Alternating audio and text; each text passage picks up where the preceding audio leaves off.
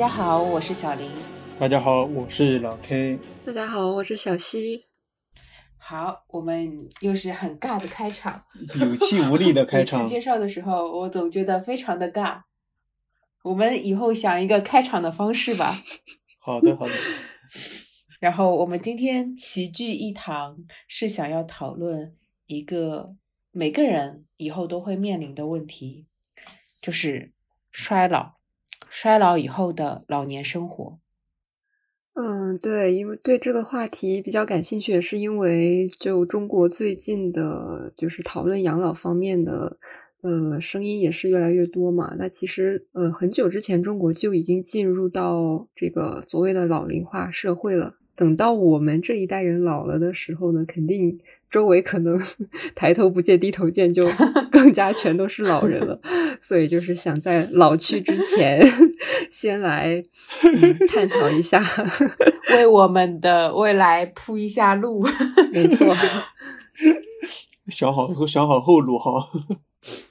这是一个很实用的话题啊！好好赚钱，以后进入高级养老院。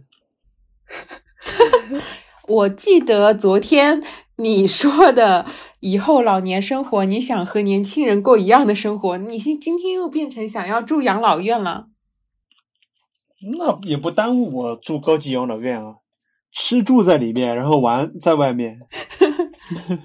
我们先进入我们的第一个话题，就是如果当那些不结婚的年轻人他们老了之后，你们觉得他们会过一个怎样的生活？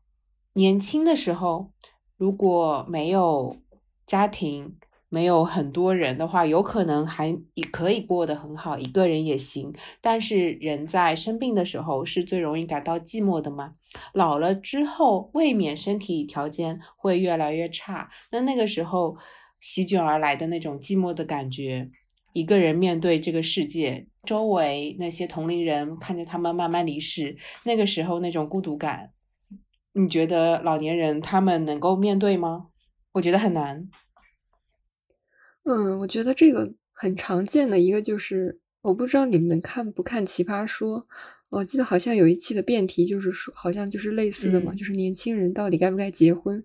然后里面有一个叫叫做楚音，他就是他的观点就是年轻人你。就是要结婚，因为如果你不结的话，到了老 年就真的很惨。就虽然现在说啊，我不需要一个伴侣，但是如果到老了，你真的没有一个人跟你作伴，就是会晚景十分凄凉。我就非常清楚记得他的那个观点。这就是我刚才提问的时候我想的内容：一个人老了之后。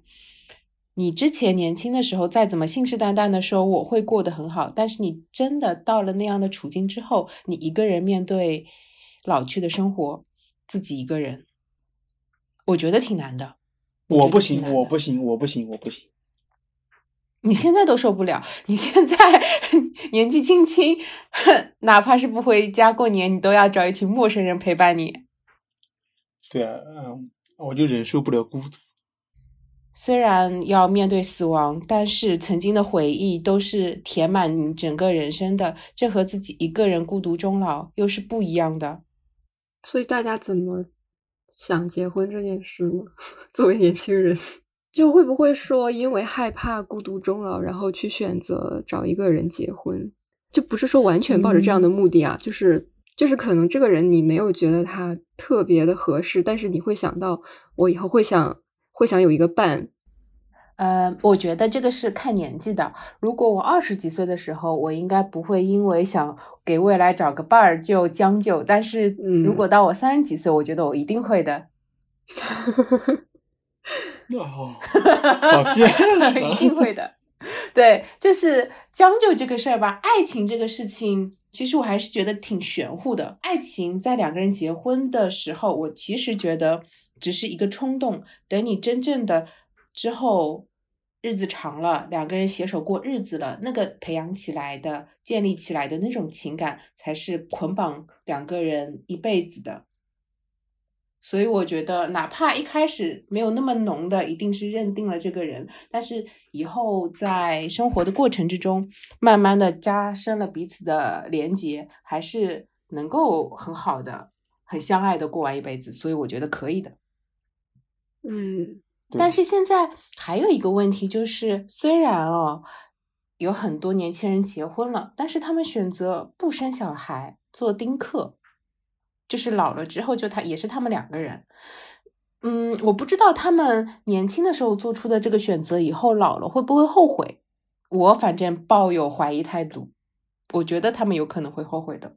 我我是觉得就是要看这个决定是怎么做出来的吧？是你真的把这个问题想清嗯楚了，还是说我我一时热血涌上头，我就觉得啊，我干嘛要生孩子？所以我就我就不生了，就是为了去不生而不生，那可能会嗯后悔的吧。但是我我觉得，如果说你自己真的把这个问题想清楚了，你有一个不生的理由。就不是说那种我单纯的为了反潮流，然后我选择不生，嗯我觉得这嗯样可能后悔的几率会小一点。当然，我也觉得就像你说的，嗯就是人他在不同的年龄，他会有不同的感受和想嗯法，所以 谁知道呢？但是我觉得，就是这件事情的变量实在是太多了。嗯，哪怕你现在真的是想的非常好，但是等你有可能还没有老，是到了四十岁、五十岁中年的时候，又改变了自己的想法。但是生孩子这件事情是不可逆的，哪怕是你到了那个年纪想要孩子，也要不了孩子了。但是你这话其实反过来讲也可以，就是是的，是的，如果你很早去生的话，以后后悔了的话，这个孩子也是没有办法自己消失的。是的，是的，这这个逻辑也是通的，正说反说都是通的。嗯，你们会选择结婚要小孩吗？我会的，我我其嗯实我挺喜欢小小孩子的，尤其喜欢小女孩儿。嗯，然后，对啊，那喜这是哪个爸爸不喜欢小棉袄呢？对吧？小新呢？你会选择要小孩结婚吗？我觉得没有特别排斥吧，但是，但是我觉得要找到一嗯个让我认为可以跟他完成这一系列 复杂艰巨的任务的可靠的人，我才愿意。否则的话，我觉得我是比较犹豫、犹豫和退缩的。其实，嗯，正常的普通的家庭，他们老年人老了之后，膝下都是有儿女的，呃，多多少少有儿女陪伴。但是真正的那些空巢老人，年轻的时候没有结婚的也好，没有生育子女的也好，他们老年之后，他们的生活，一个人的生活，嗯，会是什么样子的呢？嗯，这个的话，其实就是可以了解到另一群就是老年群体，就是失独老人。因为以前计划生育很多只能生一胎，但是他们的孩子因为一些意外离世，但是他们已经五六十岁，已经不能生育，嗯，也可以去领养一个稍微大一点的孩子啊，过来领养过来。嗯，就挺有意思的。就中国人其实很重视这种养儿防老嘛，但是我不知道你们现实中有没有听说过一些狗血的家庭，就是哪怕生了很多的孩子，但是仍然没有人愿意去嗯探望老人。所以他有的时候你说养儿防老，但有的时候他又生了，好像养儿又防不了老。对，会有会有，以前呃，就是前几年上海这边有一个节目叫《新老娘舅》，就是专门调解家庭之间矛盾的。然后上新老娘舅的有很多家庭呢，都是因为父母养老问题，老大想抛给老二，老二又想抛给老大，就这样来回踢嗯皮球一样，完全没有尊重老人自己的意志，就在这边为了各种经济的利益，为了房子，为了钱，在那边吵，然后吵上电视。这种事情还是挺多的。啊，我觉得这种真的是太太太伤心了。嗯，所以总结一下，就是有没有小孩儿都有可能成为空巢老人。对的，对的。是的，我觉得可能还是要自己先从现在开始培养自己，嗯 可能会孤独终老老的这个能力。，对对，所以你的这些计划是因为你感受到，就是你已经在变老了吗？还是为什么你会开始就是有这些行为？提前提前做准备嘛，留留个后手嘛。嗯，我是觉得，就现代人嘛，他们对于未来自己防老还是未来生活是有更多的考虑，是会想要有更好的保障的。其实我觉得我还没有感觉到我自己衰老，但是我觉得我是一个没有办法接受自己衰老的人，尤其是不能接受那种松弛的皮肤、暗黄的肤色、呃变粗的毛孔，我不能 接受这一切。为什么呢？为什么？嗯，女人的天为性为。什么？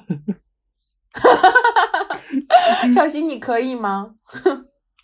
嗯，我觉得我应该可以吧，因为我我经常会劝身边的人，就是没关系啊，老了就老了嘛。就是我觉得这是你人生一定会经历的一个阶段，而且是，就是你要走过它，你的生命才完整，就是你才会有新的感悟。就是我觉得它并没有说确那么恐怖吧。对，说的听听你这么说，真的觉得很有道理。但是我如果有一天早上起床看到镜子里面，突然一下觉得自己皱纹什么的都出来了，然后皮肤然后又松弛下来了，我的本能还是很抵触，完完全没有办法接受的。所以会不会会是因为 再多的大道理也劝不了我。会不会是因为你觉得，就是你在你的你的肉体正在一步一步走向 消亡？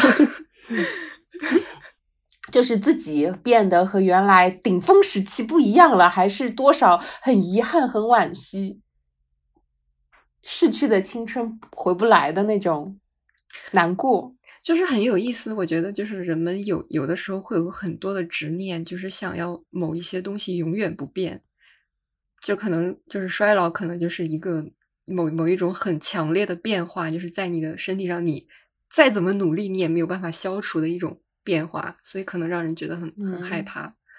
我又很奇怪的是，我觉得我应该不会去打那种玻尿酸什么的，我觉得很没有必要做这件事情。嗯，只能看着镜子里面衰老的自己，然后默默的流眼叹息一声，也就只能这样子了。不是，我很好奇，就是，打碎了牙往心里吞。你们没有一些对于老人很正面的那种感触吗？就是比如说看到一个老人，觉得他的皱纹里闪烁着会啊闪烁着智慧的光芒。这件事会啊，这件事情如果老这件事情发生在别人身上，我会觉得是年轮的增加，智慧的增长。但是发生在我自己身上，我就会很难受。我希望我自己永葆青春。老 K 觉得呢？你能你能接受自己肉体上的一些变化吗？其实也还好吧。衰老之后就是不能自由的活动，我觉得就好难受啊。嗯，你老 K 这个更实际一点，它是真的涉及到了平时的日常生活。老了之后，肯定身体状态跟年轻的时候不一样。那个时候很多想做的事情做不了了，会不会大家心理落差很大，难以接受啊？也没有比。我刚才说的那些表面上的外貌要深刻多了。那有一个词叫死亡教育嘛，就是我觉得会不会说，像这种就是你心心理上你没有办法很稍微正常一点的去接受自己衰老，甚至可能不久可能会离开的这种，就可能心理上会有这种落差吧。就像你讲的，就不知道是不是如果有一些适当的死亡教育会不会好一些？小西说的那种死亡教育，应该是让我们能够更好的感受自己身体的变化，去接纳自己。嗯，应该是，这个就意思吧是更加的去接纳这种未知和不确定性吧。我们有一个更严重一点的病，就是我们提纲里面也提到的老年痴呆。我们可以从两个角度，一个是老年人自己的角度，还有一个是家人们的角度来看待这件事情。一个一个这么熟悉的人，就比如说你父母，他会慢慢忘记，把你忘记，慢慢慢慢慢变得不认识你，就感觉看你就像看一个陌生人一样。对，他的行为也会发生变化，甚至不能自理之类的。真的，我觉得这都是好的呢。就是老年痴呆之后，有可能甚至会骂人，甚至会打人。有没有从老年痴呆患者角度来讲一些事情的？你看过这样这样子的报道或者是记录啊？但是我很好奇，老年痴呆的患者们他们的世界到底会是什么样子的？你可以去看那个《困在时间里的父亲》，呃，是去年的电影吧？就是他讲的，就是完全以他父亲他患了这个老年痴呆，以他的这个主观视角去看待他周围的世界到底发生了什么样的变化。就他是不理解他自己有病了，他会觉得他周围的世界扭曲了，然后他对其他人，包括对护工啊，对他的子女啊，就是那种方式也会很奇怪。当然，在他看来，奇怪的并不是他自己。那我们现在好好运动，早起早睡，争取以后不得老年痴呆。没用的。老年痴呆是可以很有效预防的呀，比方说多打麻将啊，多做做手部锻炼啊。这就是这就是为打麻将找找的借口吗？现在多动脑啊，这样子多动手动脑，是医生也是这么说的。医只不过医生没有说要打麻将，打麻将是我自己加的。好，我们下一个问题，我们谈钱吧。老老年的财富管理，其实我比较好奇的是，呃，年轻的时候有没有钱对生活的差距是非常大的，但是老了之后有没有钱，会不会对他们的生活造成很大的影响？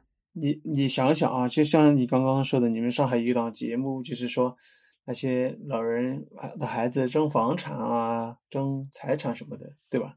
这是有钱老人的一个一个要焦虑的一个问题。但是没钱的老人，他完全不会焦虑这个问题。嗯，如果如果 如果碰上了那个不孝的子女，没钱的老人会因为自己没钱得不到子女的照顾，有钱的老人会因为自己有钱被子女撕逼，都是很痛苦的。你们怎么看？假如说就是没有什么病，可能就还好吧，就是物质上怎么样都还好，你可以维持自己的正常生活。但是如果是有病的，或者甚至再惨一点，可能家里面你可能需要为子女治病，可能需要帮子女还债，甚至可能一些其他的情况。所以，所以还是觉得就是有钱当然是好了。有钱至少心理上不会特别焦虑吧？就是有个病，可能甚至你没钱的话，甚至有的人都不舍得去医院拍片子去看的。对，就还有就是那个养老金的问题嘛。农村，据我所知，他们是呃，养老金是基本是没有的，会有一点点的医疗保险，主要就是自己存的养老的钱和子女再赡养一下。是这样子养老的，这个这个就涉及到了我们下面也提到的老年打工人。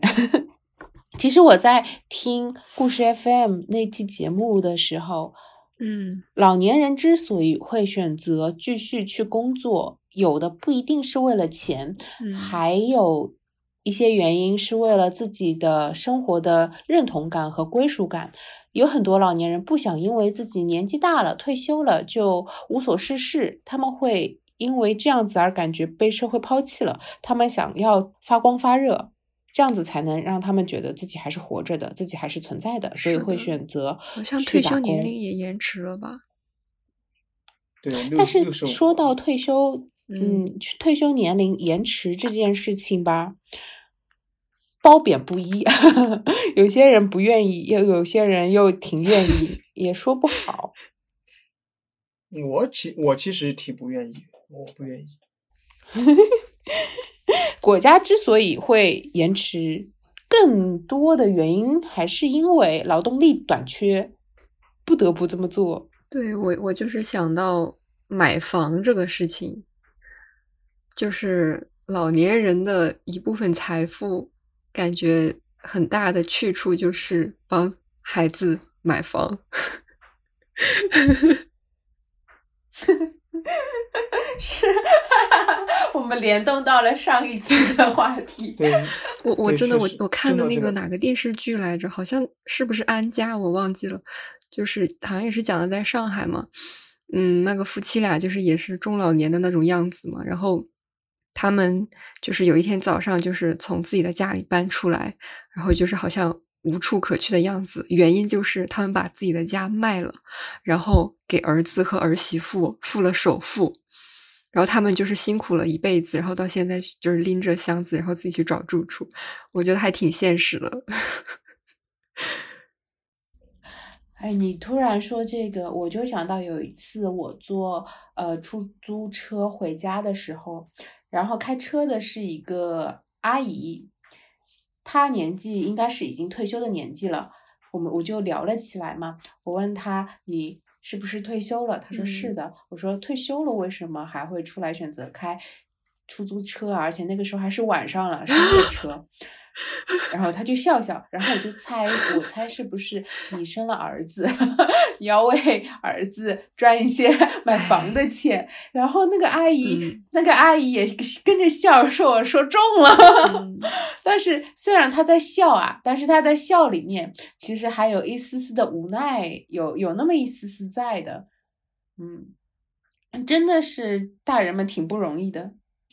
就是这边就是涉及到一些社社会社会类的问题。没关系，等你老了在反，思我那个时候是不是说话太直接了，没有啊，是不是不太好？等你老了，哎呀，好惨啊！因果报应，我老了也要这样吗？哎，我是觉得，呃，是我们上一辈嘛，毕竟思想都是还比较传统的。但是如果到了我们这一辈，会不会有点不太一样？我反正以后如果生的是儿子的话，我是不会专门为他准备房子的。有房子就给他，没有房子我不会专门为他去买房子什么的，就靠他自己呗。那你那 你他的房子自己赚钱去买那那那么这这这边又涉及到一个问题，如果你你有孩子了，面对不结婚的孩子老了之之后会怎么样？会感到焦虑吗？就是我会不会因为我小孩不结婚而感到焦虑？对啊，当然不会啦，他的人生，他想怎么样就怎么样。他老了，如果因为当初没有结婚而感到后悔，我就会送他一句：“自作孽不可活，你活该。”就只能这样啊，他自己的选择，他要懂得承受。嗯，小林，等你 等你老了，你把这期播客翻出来听一听，你看看你是不是真的这样想？我一直是觉得你的人生你自己承担后果。你们是怎么想的？你们先来，每个人回答一下。我会把这件事情的就是正面和反面都会给他说。我说，哎呀，当你老了之后，一个人在那儿，哎呀，也没人搭理你，然后过年都没所以。如果他最终还是坚持选择不结婚，你老了你会怎么样呢？你会为他感到难过吗？我肯定会比他先走，我看不到。说实话，我觉得我根本没有心思去管他这些，我可能只会思考我自己怎么办，对啊，就是我觉得我的老年生活怎么办？我们这一代和我们上上一代其实想法很不一样的。我们上一代，我们爸爸嗯妈妈这一代就会把更多的心思放在我们放在小孩身上，但是其实我们是会把更多的想法、更多的时间放在自己身上。下一代只会让他知道自己的人生要自己负责，你做出怎么样的选择，以后你要承担。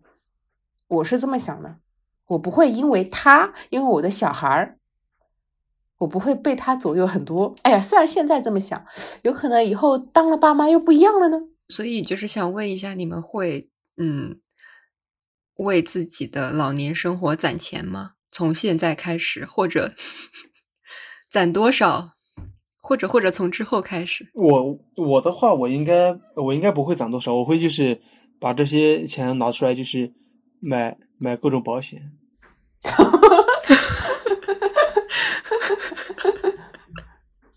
我应该会，我也会买保险，然后我也会攒一点钱。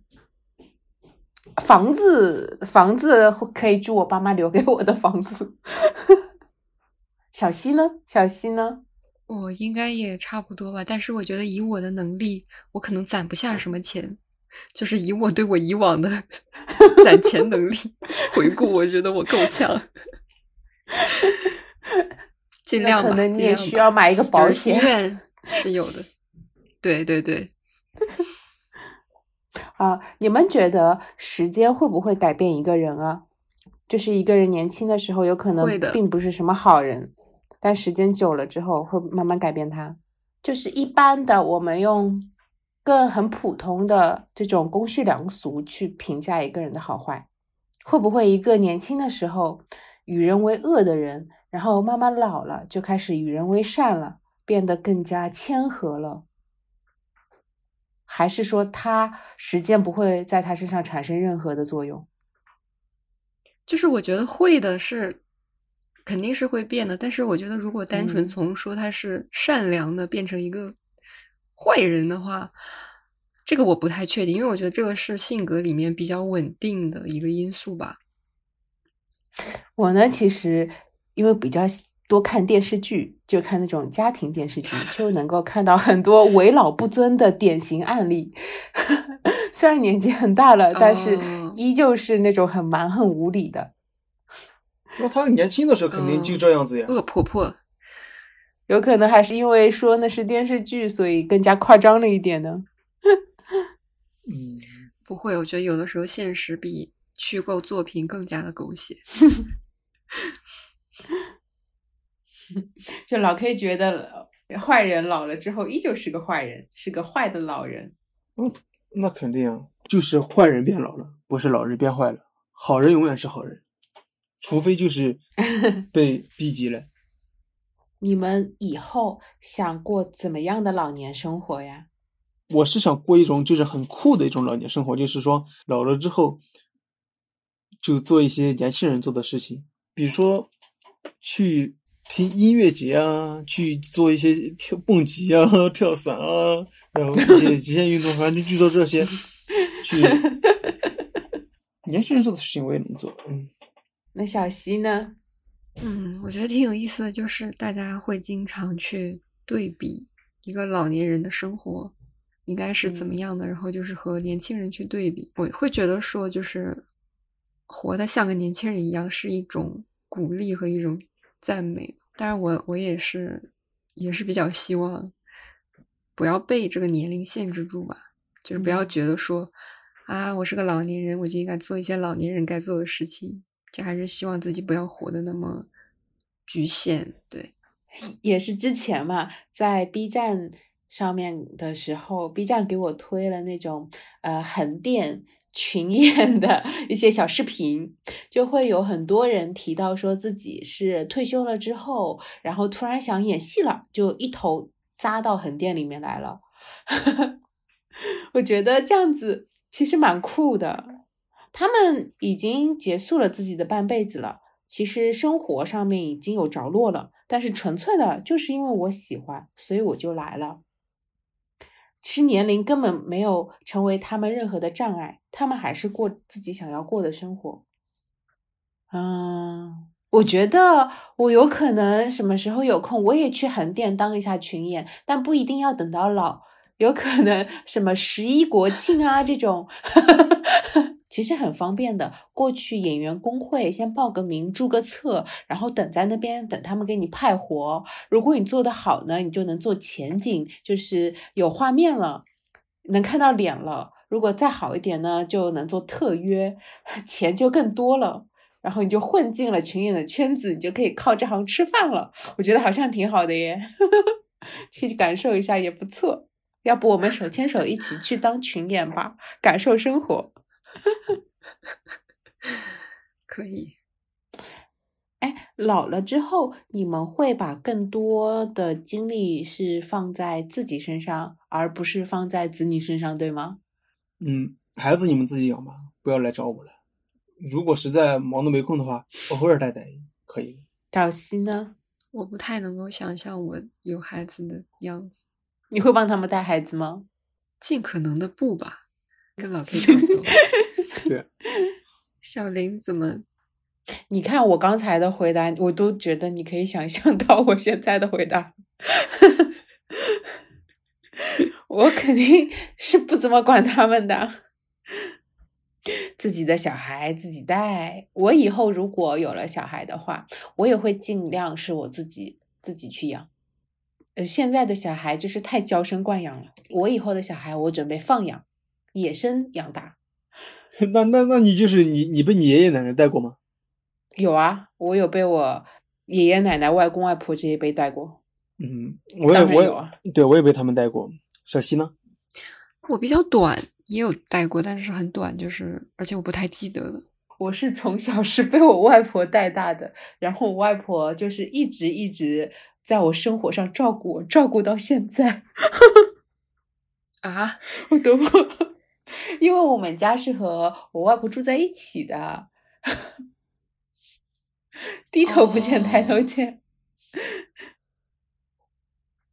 小溪，你以后是自己打算自己带小孩，也不让长辈操心，对吗？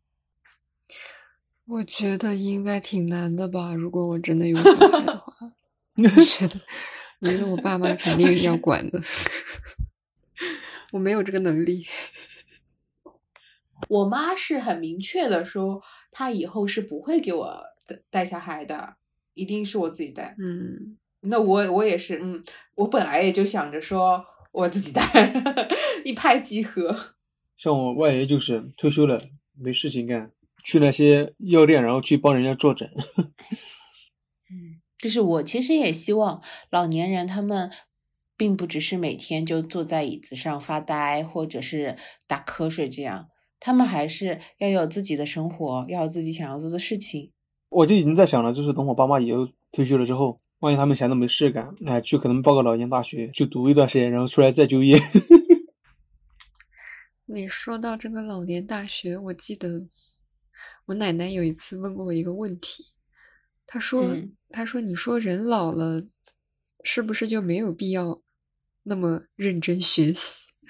然后就问我就很奇怪，我说为什么？又问这个问题，然后他就说他最近去老年大学 学习，然后跟跟她一起学的人就告诉他：“哎呀，不用不要那么累，不要那么。”不用，就是没必要那么用心。就你都这么都这把年纪了，就差不多就得了。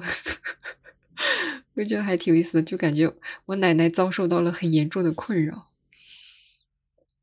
我觉得，呃，是因为你奶奶其实是想要好好学习的，但是周围的其他人总是 会觉得说老年人就不用不用这样啊，不用那样啊，你奶奶就开始矛盾了，到底是我有一些异常，还是别人有一些异常？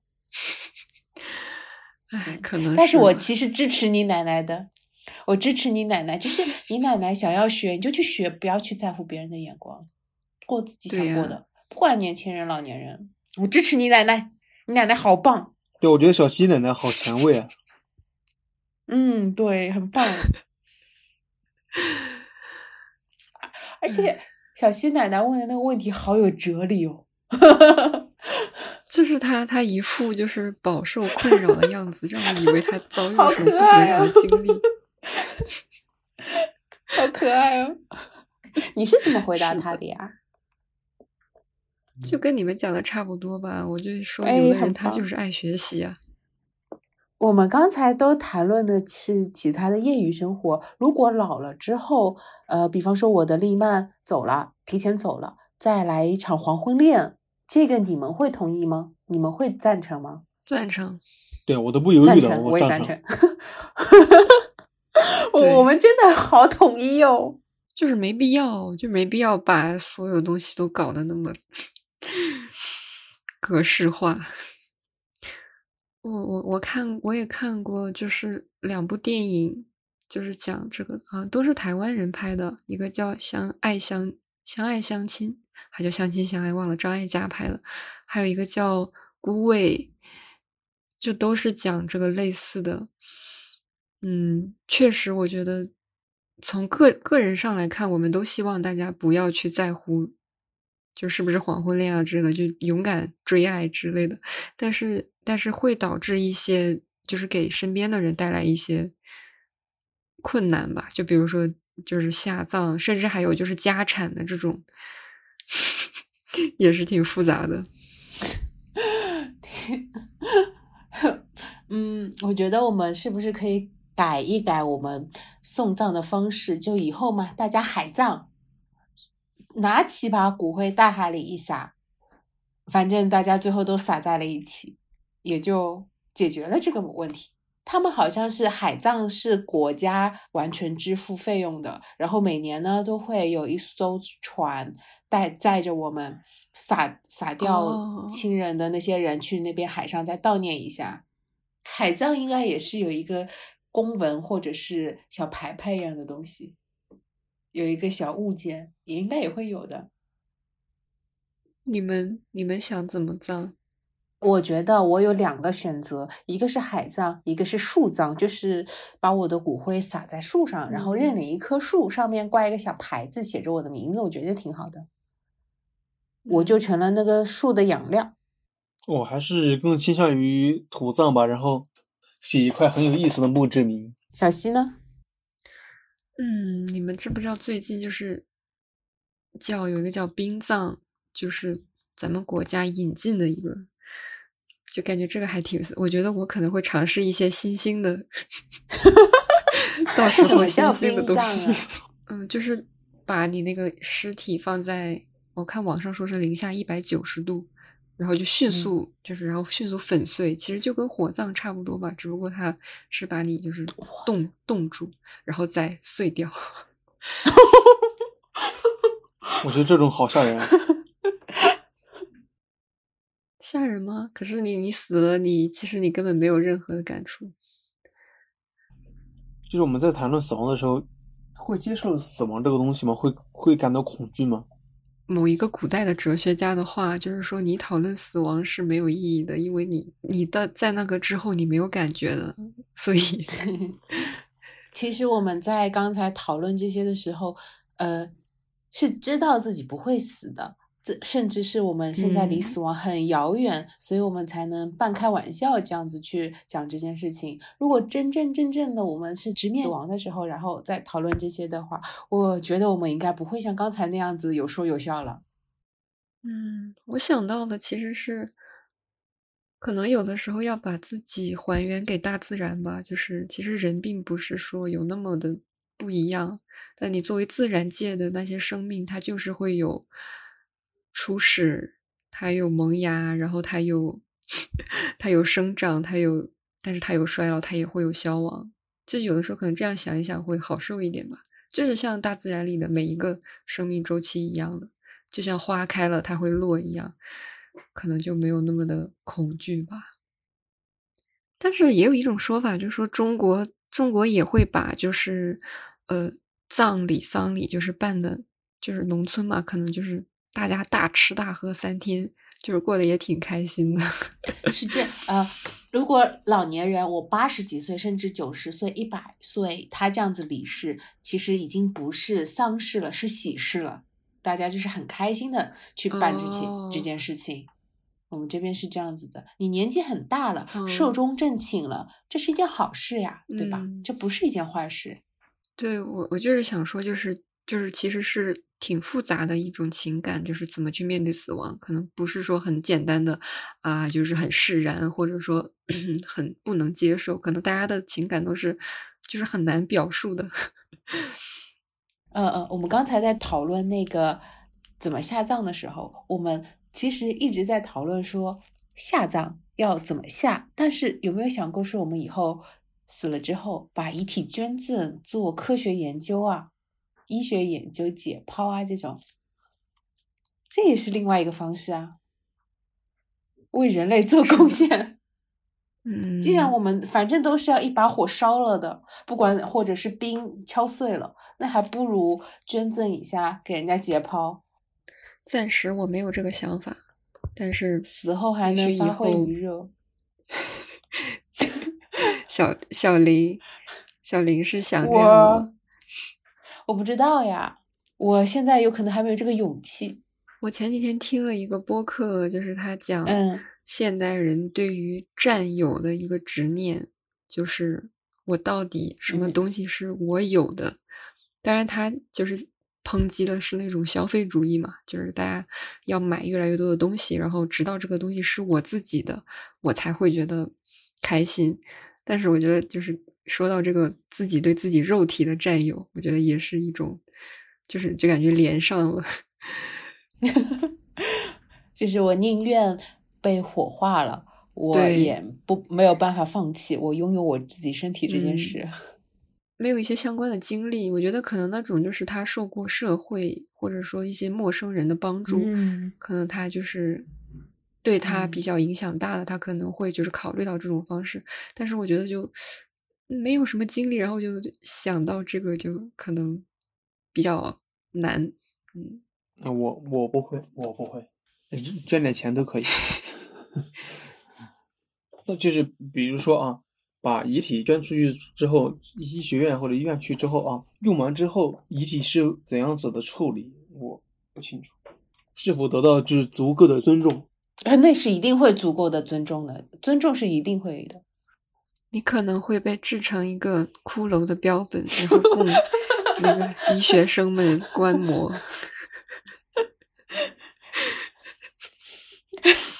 具体怎么做我不知道，但是一定会给你足够尊重的。我觉得这是肯定会的。我可以要求要求摆一些比较酷的姿势吗？不能。我之前我也忘了是哪里看到的，呃，他们把这种遗体捐赠死后的遗体称为大体，会叫大体老师。嗯。大然后在解剖他之前，对解剖他之前都会低头悼念，反正有足够的尊重给到遗体的。是个人，你面对这么高尚的人类行为，你怎么可能不尊重呢？哎，我还是选择土葬吧。哎哎，就写一个好稍微有意思的一点的墓志铭。你想写什么呀？那也没想好，到时候上到时候上面刻个二维码吧，把想写的东西写在上面。谁敢扫啊？总有一些好奇的人会来扫嘛。那你打算给他链接到哪里去啊？对啊，录一个我之前的视频，录在上面。哎呦，好奇宝宝扫二维码，怎么怎么样？哎，你你直接导到我们的播客吧，这样为我们赚一点这个播放量。我靠！我好可怕！这这这这这个我要收我要收收那个代言费吗？你自己的播客哎，我们该多大了呀，小西？我们都七老八十了，突然有一天我们博客流量大涨，笑死了。这个又让我想到一个，就是追悼会，就现在会有人选择我自己在死之前自己为自己开追悼会。嗯，哦，之前之前不是有个歌手吗？爆炸头的一个歌手。赵英俊，哦，对对对，赵英俊，对他，他就是得了癌症嘛，然后，对，就给自己提前录了个视频嘛。他去世了之后，就把那个放出来了，就是给这个世界做最后的道别。你们你们会以后追悼会选在自己还活着的时候自己给自己开吗？回望自己的一生？我没想，我没想过哎。你们现在会就是会想过，就现在开始写遗书会想过吗？我应该不会留遗书，遗嘱的话，我觉得因为我没有什么钱，我也没有必要立遗嘱。那你们介意把手机的所有信息公开给家人？嗯，犹豫了。就是我还是那个想法，就是我觉得很多事情死了可能就是决定不了了。如果我是因为刑事案件死亡的话。警察肯定要看我的手机的呀！现在手机都是面容识别，如果以后走了之后，小孩还能打开我的手机吗？我在想，应该这是个好问题。这就涉及到一就是之前的一个比较火一个就是数据的一个继承权的一个问题。哦，我觉得我们这一代人老了之后会面临各种各样的问题，之前从来没有发生过。对啊，双重死亡，真实死亡，然后再加一个社会性死亡。哎，我们是 下一个话题吧。我们讨论一下社会环境，养老的社会环境吧。就其实现在很多的城市建设，呃，会有顾及到老年人生活的一方面，但是更多的还是以年轻人为主。你知道就是中国的残疾人有多少吗？九千多万，好像是快一个亿吧。中国人残疾人数已经超过了八千五百万，将近是四分之一啊。哎，你们知道吗？公交车是可以有一块上下车的板，把它放下来，然后车体倾斜就可以把轮椅推上去。这个设计是有的，可是从来没有看到它真实使用过。我也没看到过。其实上海这边是从去年开始有一个市政项目，叫适老化改造，政府会出一大笔的钱，帮助老年人去改造他们的家家的内装，呃，会装一些扶手啊，装一些。隔板呐，把那些橱柜什么的位子都放低啊，脚下再搭一些垫的东西啊，就让整个居住环境更加适合行动不便的老年人。小新，你怎么看居家养老？嗯，居家养老好像是挺，我看挺早就开始提了，就是上海的那个九零七三嘛，就是说百分之九十的老年人居家养老。百分之七的社区养老，然后百分之三的就是才是去养老院，就因为我们国家就是养老机构其实特别的少。但这个我看好像是就是零零几年的时候就在提了，那最近可能就除了居家养老，就是说社区养老，国家也是比较提倡的。哦，你说到这个，我就想到看到那个上海有一个他们开始做这种居家养老的一个生意，就是让护工去上门。就是照料这些不方便的那个老年人，这个叫长护险，对对对，哦，这样子，它也是一个政府的项目，就是那种长期护理保险制度。就是这这个我看了一下，找了一下，日本从两千年开始就有实行这种，他们叫介护保险法，也是让社工到老年人的家里面，那种行动不便的老年人家里面去。帮助他们照料他们的日常起居。上海这边也是，上海的长户险，嗯，你家里如果有行动不便的老年人，或者是生病的老年人，你可以向社区去申请，然后他们呢会派专人来进行评估，说你这个啊，我们社工、护工一个星期可以来几次，有的可以来三次，有的是七次，这样子按照你这种身体障碍不同层级给你划分一下。然后主要的钱呢都是国家付的，个人只要承担很小部分的钱就可以了。这种也是居家养老，现在在上海挺普遍的。但但就是刚刚老 K 有提到，就是就是这个心理方面呢，我觉得也是，就老年人他可能除了你护工嘛，他可能只是照料你的日常的起居，但是嗯，他作为一个人，他还是有想要有社交。就是想要跟外界有交流，就这个，嗯，可能自己在家还是比较比较孤独。嗯，我们想活着，并不是因为想要肉体存在，而是真的想要活得有价值、有意义。你说到这个，就想到就是除了设施方面的，就是可能文化环境上，就是马上也快过春节嘛，那个春晚，嗯，不知道你们有没有感觉？就是好像他所有的内容都是年轻人的东西，就很多时候，就别说你别对你别说老年人，就是我觉得中年人他们都不一定 get 到那个那些梗，就可能抖音上火的一些东西，嗯，就甚至现在的那些综艺节目吧，当然可能就是中老年人看的也不多，反正就是就是挺感慨的，不知道我们老了以后会怎么样。我觉得这个一方面是真的没有顾及到老年群体的需求，另一方面是现在的这些很多文化内容产品，他们甚至连年轻人想要看什么也把握不准，他们给的都是他们以为的东西。我觉得这两方面都有。嗯，在疫情期间，其实也挺就是挺明显的一个就是。大家出用行程码，但是很多老年人他们不会用行程码，不会用智能手机。嗯，就上海这边的对策就是，呃，凡是要出示这种码的地方，都会有一个人工通道。要是没有手机的人呢，就去那边填表。还有就是去医院挂号的时候，是那个机器自助挂嘛，但他们就根本都搞不明白，而且尤其要那个手机支付，他们更搞不懂了。那我们聊聊老年打工人。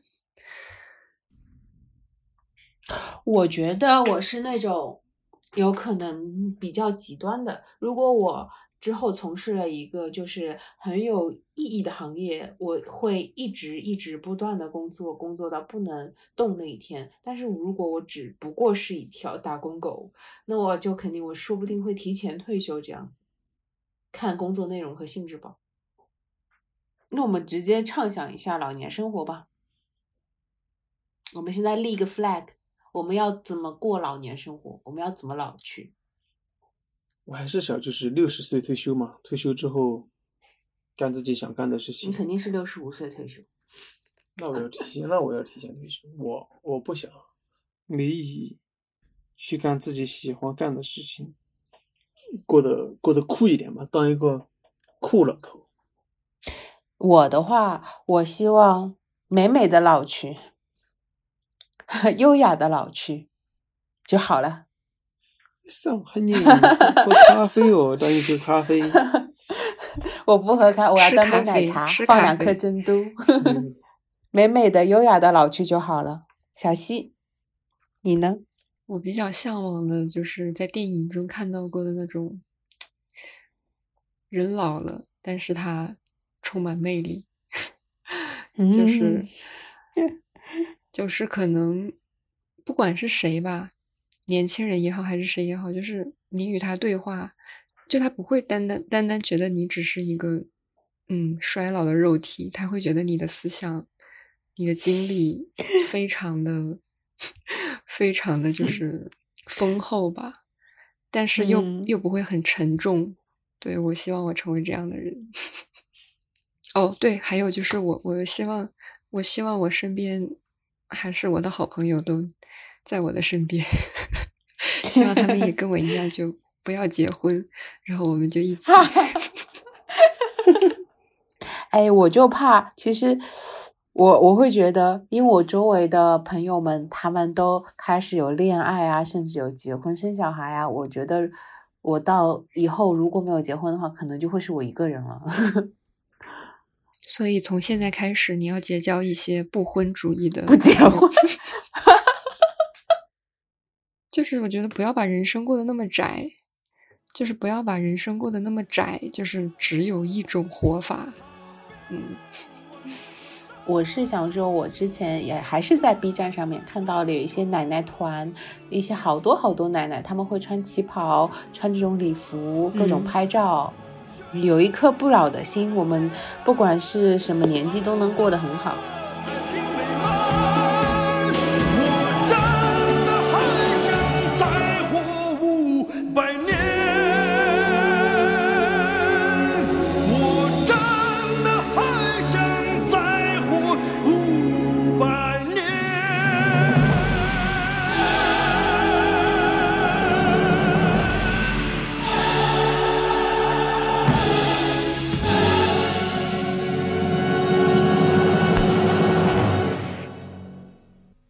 森好像就是老年痴呆吧？不是，阿兹海默才是老年痴呆。哦，对对，阿哦阿阿尔兹海默，阿尔兹海默，对对对，我，哎记混了，阿尔兹海默对。等会儿把这个卡掉哈。真正的老年。等一下，我我这我我我这给你单独。没关系。对，我这单独给你录一个帕金不是阿尔兹海默症。对啊，不然觉不然觉得老 K 好，老 K 不然大家觉得不，你现在你现在是有人设了是吗？在那儿连这个都不知道，好没有常识啊！好没有常识啊！好没有常识啊！